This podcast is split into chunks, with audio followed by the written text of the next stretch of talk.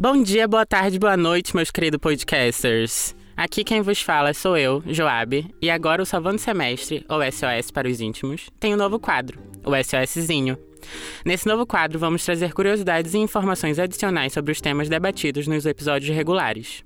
E nesse primeiro SOSzinho, eu trouxe para vocês algumas curiosidades e superstições acadêmicas da Universidade de Coimbra.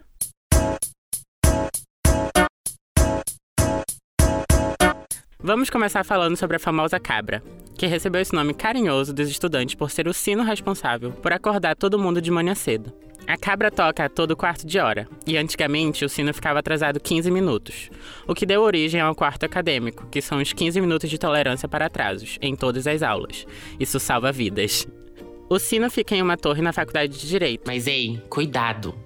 Não suba a cabra se você não for estudante finalista, pois você pode acabar reprovando em algumas cadeiras. Um incentivo para não querer subir a cabra são os 180 degraus, que precisam ser vencidos para chegar ao sino.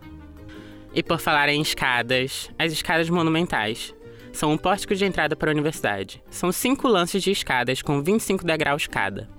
E reza a lenda que cada tropeço nas escadas corresponde a uma cadeira que você vai reprovar. Então suba as escadas com muito cuidado, por favor. No topo das escadas existem duas bolas enormes, e dizem que quando todos os estudantes tirarem 20, as bolas vão rolar os monumentais. Mas como para alguns professores o 20 é apenas um mito, as bolas vão continuar lá no topo por um bom tempo. Outra superstição dos estudantes tem a ver com o azulejo de raposa. Sim, um azulejo. Esse artefato mágico se encontra na entrada da faculdade de Direito, e dizem que se você chutar a raposa, você não reprovará em nenhuma cadeira. Depois de tanto chute, a raposa já tá toda acabada, coitada. Então hoje em dia não é mais permitido chutar a raposa. Então tratem de estudar, porque a raposa não pode mais ajudar vocês. E não tente chutar a raposa, senão você pode acabar indo para prisão acadêmica. Antigamente, a universidade era regida por um código de regras diferente do resto da sociedade. Então, caso algum estudante quebrasse alguma dessas regras, ele era julgado pelo reitor da universidade e poderia ficar preso por alguns dias na prisão acadêmica. E se o caso fosse sério, poderia rolar até uma solitária.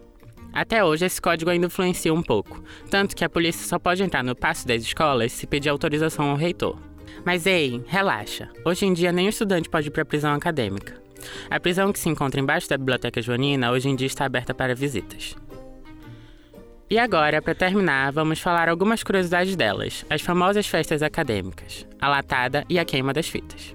Começando pela latada, que recebe esse nome porque os estudantes amarravam e ainda amarram latas nos pés, o que dá um barulho característico à festa.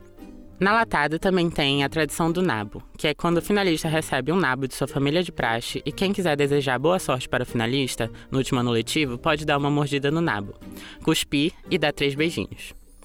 Já na queima das fitas, festa que tem como objetivo se despedir dos finalistas, o afilhado dá um pedaço de tecido conhecido como grelo para o seu padrinho ou madrinha. E caso queiram desejar boa sorte na vida pós-acadêmica, é só dar três apertos no grelo e dar três beijinhos. E pronto! Muita sorte para o finalista. E lembre-se: ninguém, eu repito, ninguém sai do cortejo da queima das fitas sem despejar cerveja em alguém.